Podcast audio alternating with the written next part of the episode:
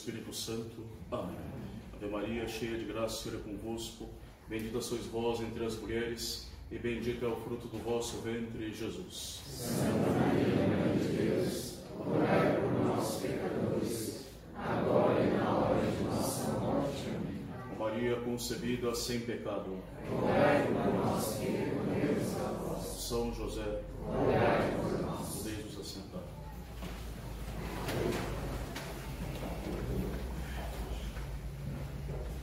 Gaudete, alegrai-vos, digo-vos ainda, alegrai-vos no Senhor, o Senhor está próximo. O principal efeito desta vinda tão esperada de Cristo é a alegria. No primeiro domingo do Advento, nós meditamos a certeza da vinda de Cristo. No segundo domingo, os motivos da vinda de Cristo. Hoje, a igreja nos apresenta os efeitos da vinda de nosso Senhor Jesus Cristo. O que veio Cristo nos trazer. E esse domingo resume, ele veio nos trazer a alegria e a alegria verdadeira. Alegrai-vos no Senhor, digo-vos ainda, alegrai-vos, o Senhor está próximo. Alegria, propriamente falando, é o efeito produzido na alma pela posse daquilo que se ama. Se eu amo e desejo muito o bem, quando eu possuo, quando estou na possessão deste bem, a minha alma está alegre. Isso é propriamente alegria. Quando eu possuo aquilo que eu desejo, eu sou alegre. E tanto mais valoroso é o bem possuído, o bem desejado e possuído, tanto mais intensa e profunda deve ser também a nossa alegria. Tanto é, tanto é de fato verdadeiro o bem que possuímos, tanto é verdadeira também, tanto será verdadeira a nossa alegria. Se, por exemplo, o bem que possuímos é um bem meramente aparente ou um falso bem, a nossa alegria, ainda que de fato alegria, ela tem de ser uma alegria também falsa. A alegria vem da possessão deste bem. Tanto mais valoroso esse bem possuído, tanto mais profunda e verdadeira deve ser a alegria em nossa alma. Por isso nos diz São Paulo na epístola de hoje: alegrai-vos no Senhor. O Senhor, eis aí o nosso bem que produz em nós uma grande alegria. Alegrai-vos, alegrai-vos sempre, alegrai-vos no Senhor. O Senhor está próximo.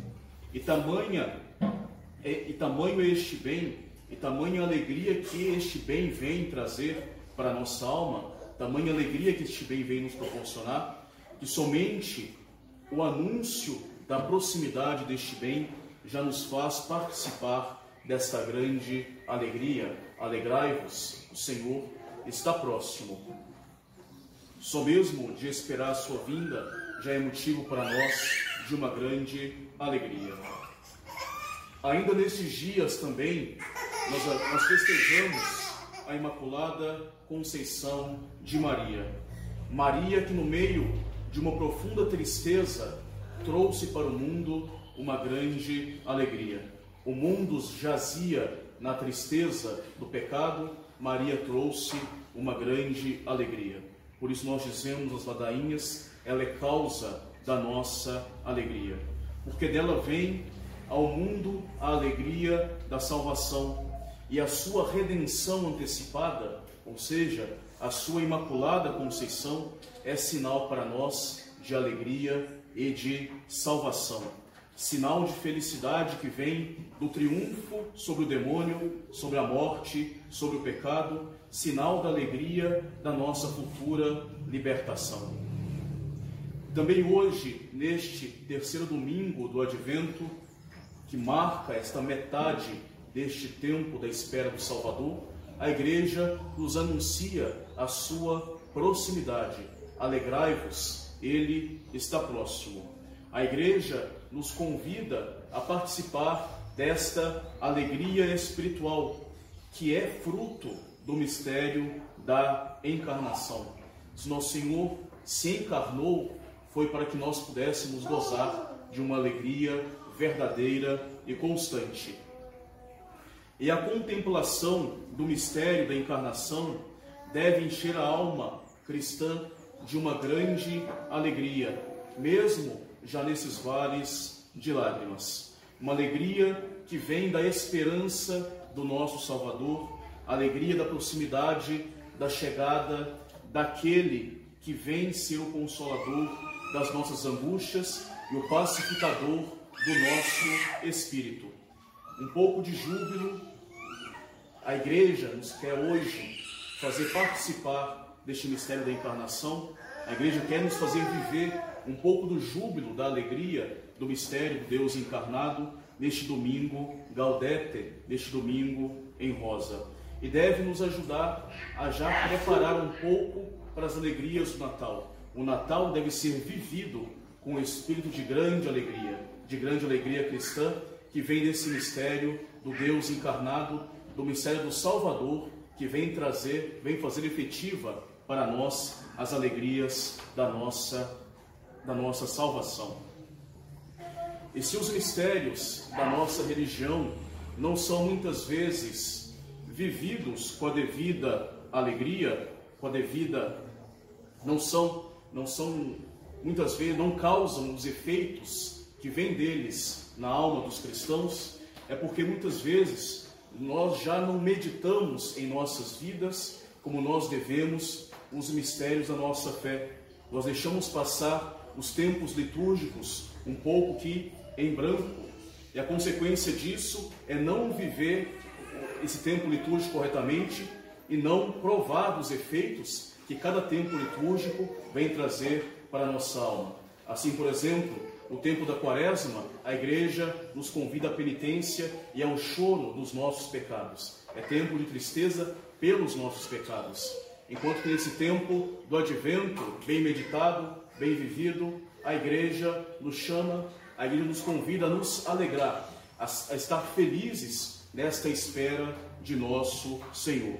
A nossa salvação está próxima, por isso, alegremos-nos no Senhor. E se nós não meditamos bem os mistérios da nossa religião e não vivemos bem o mistério, esses mistérios da vida do Salvador, que nos proporciona a liturgia católica, pouco a pouco a nossa fé se enfraquece, se enfraquece também o nosso fervor e depois, pouco a pouco, também os nossos costumes. E, sobretudo, nesse mistério do, da encarnação, nesse mistério que nós lembramos esse tempo litúrgico do advento, o mistério da, da, da encarnação, o início do processo, podemos dizer assim, da nossa salvação. E isso deve nos encher de grande esperança, de grande consolação, de grande alegria.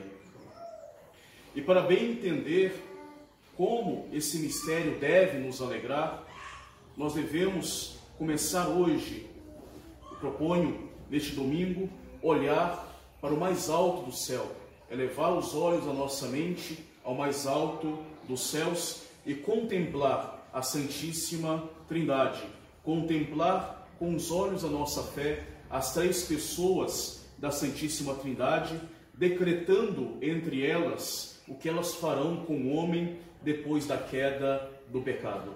O homem caiu no pecado, o que nós faremos com ele? Possamos levar os olhos da nossa mente lá naquele, naquele início, no instante daquele decreto. O que nós faremos com o homem caído no pecado? Os anjos, eles caíram primeiro que os homens, e eles permaneceram e permanecem sem redenção. Eles foram condenados para sempre ao inferno. Enquanto o homem, uma vez caído, obtém de Deus esta possibilidade de ser redimido, de ser salvo. O homem sempre tem mais uma chance que ele recebe da parte de Deus. Por que esta preferência de Deus para com o homem? Certamente, o homem, ele não mereceu ser preferido de Deus. O homem foi um monte de barro modelado, tirado daquela matéria inerte e não muito digna, Enquanto os homens, enquanto os anjos, os anjos eles eram puros e nobres espíritos, uma natureza incomparavelmente superior à natureza humana. E mesmo assim Deus preferiu os homens, colocando-os como centro da criação.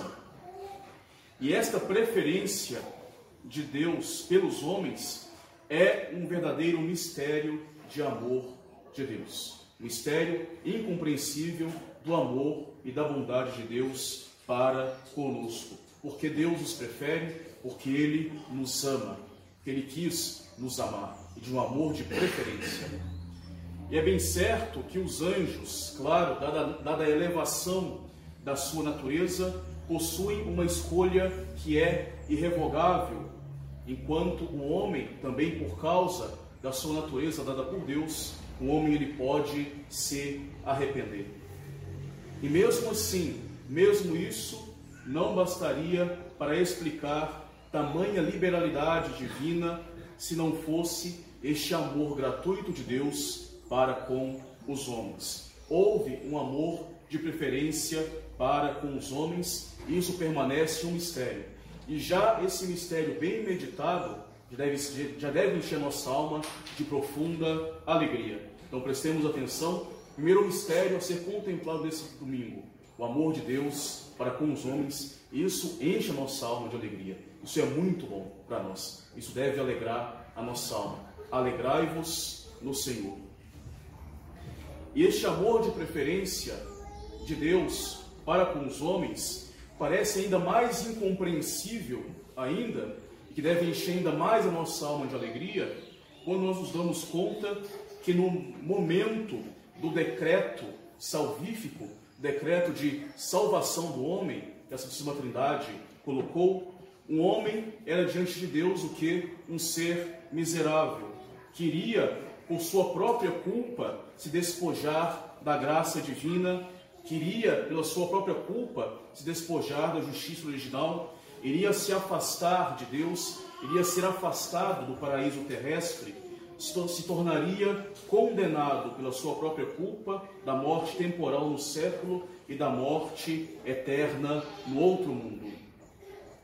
Deus sabia que este homem tão privilegiado responderia aos maravilhosos desígnios de Deus para a sua vida, aos benfeitos de Deus para a sua vida, com uma ingratidão monstruosa, que ele iria, ele teria um coração muito duro, uma cabeça muito dura, seria muitas vezes insensível ao amor de Deus, que mais graças ele iria receber de Deus e mesmo assim mais ofensas lhe iria multiplicar contra a majestade divina.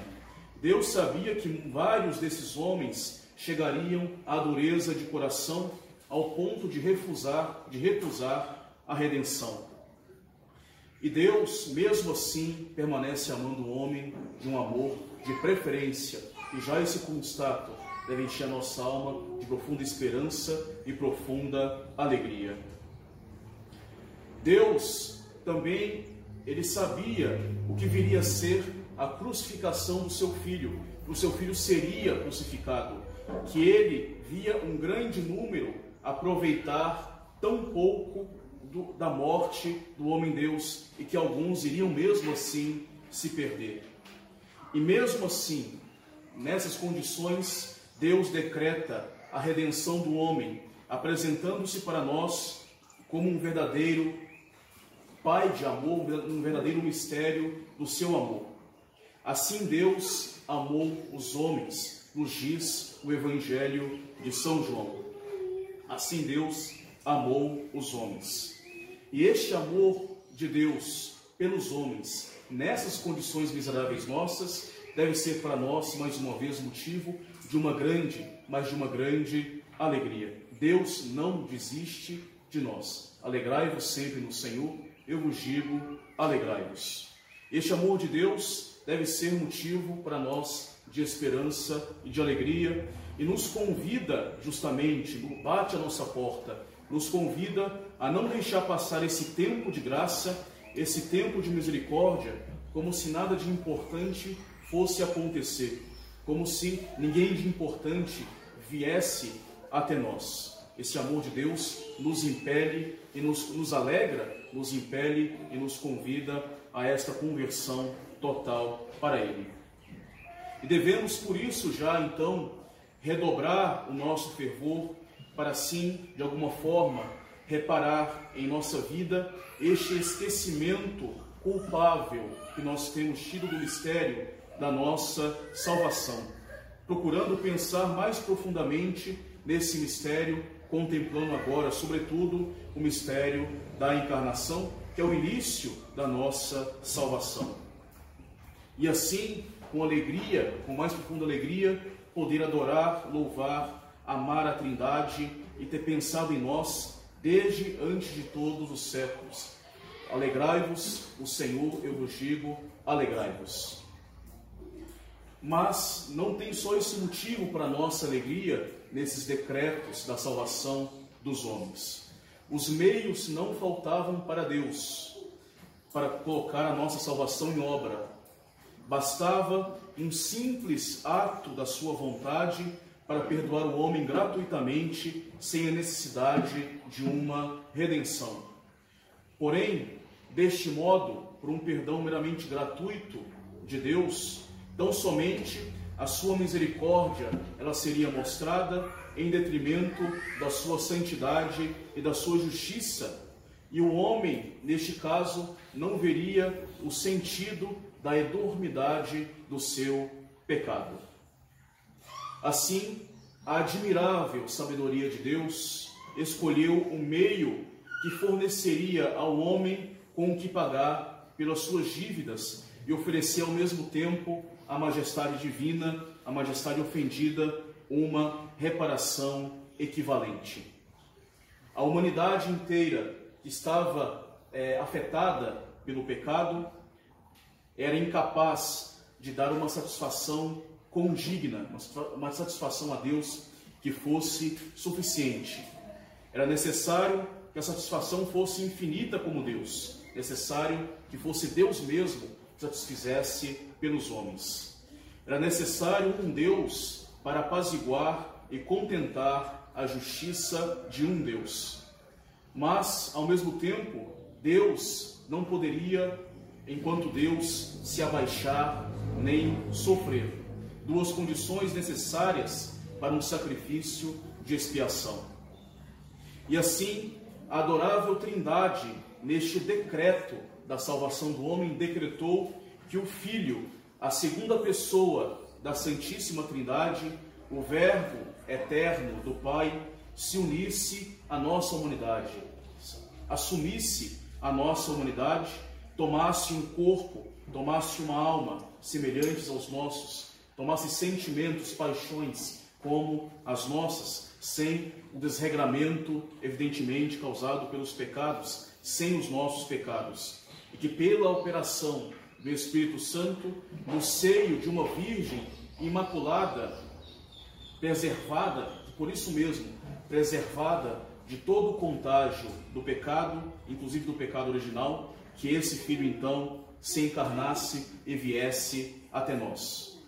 E este Deus, feito homem, tomaria então sobre ele as nossas iniquidades, tomaria sobre ele os pecados do mundo, e através das suas dores, através dos seus sofrimentos, pagar uma dívida, pagar essa dívida comum de toda a humanidade com Deus.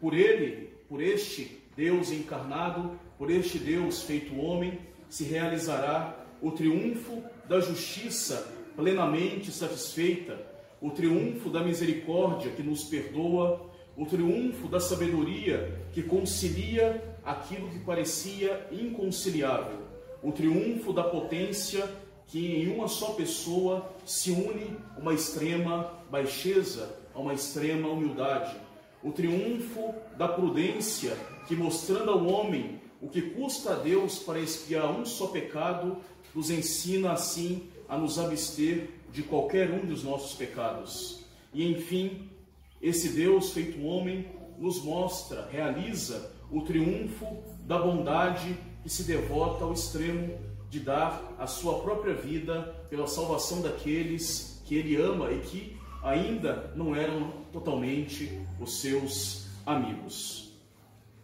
E isso, esse decreto maravilhoso da sabedoria divina, deve encher a nossa alma de uma profunda alegria. Alegrai-vos o Senhor, eu vos digo, alegrai-vos. Não devemos ainda nos esquecer das condições às quais a Trindade Santíssima decidiu que o Verbo de Deus encarnado se submeteria. Ele submeteria à humilhação, o sofrimento, a morte na cruz. Já era para, para próprio Deus, para o Filho de Deus, uma tremenda humilhação descer da sua imensa glória para, para se unir, para assumir uma natureza passível de sofrimentos. Já era uma, uma grande humilhação para um Deus assumir a nossa condição humana. Ele assumiu tudo, aquilo que convém à nossa natureza, mas ele quis mais. Ele quis estar, passar por humilhações e os mais terríveis sofrimentos. E ele desceu ainda mais, desceu ao último degrau da nossa pobre natureza. Escolheu um estábulo como lugar do seu nascimento, um casebre para poder passar a sua vida na mais profunda obscuridade e na simplicidade de uma grande família. Empregou os três últimos anos um apostolado muito penoso para a salvação dos homens, foi perseguido por calúnias, pelo desprezo, pelo ódio dos seus conterrâneos. Foi tratado de possuído pelo demônio, de ladrão, de assassino, foi preso, injustamente julgado e sofreu uma morte terrível.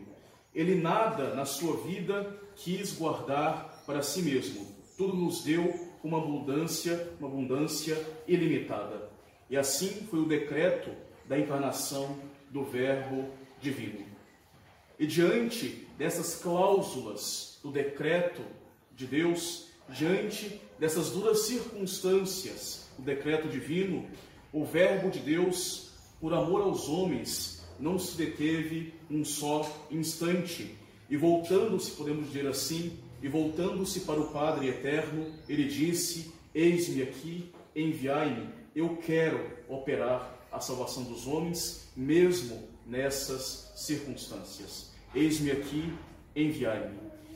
E diante ainda de mais estes motivos, deste decreto da encarnação do Verbo e da nossa salvação, a nossa alma deve encher de uma grande alegria.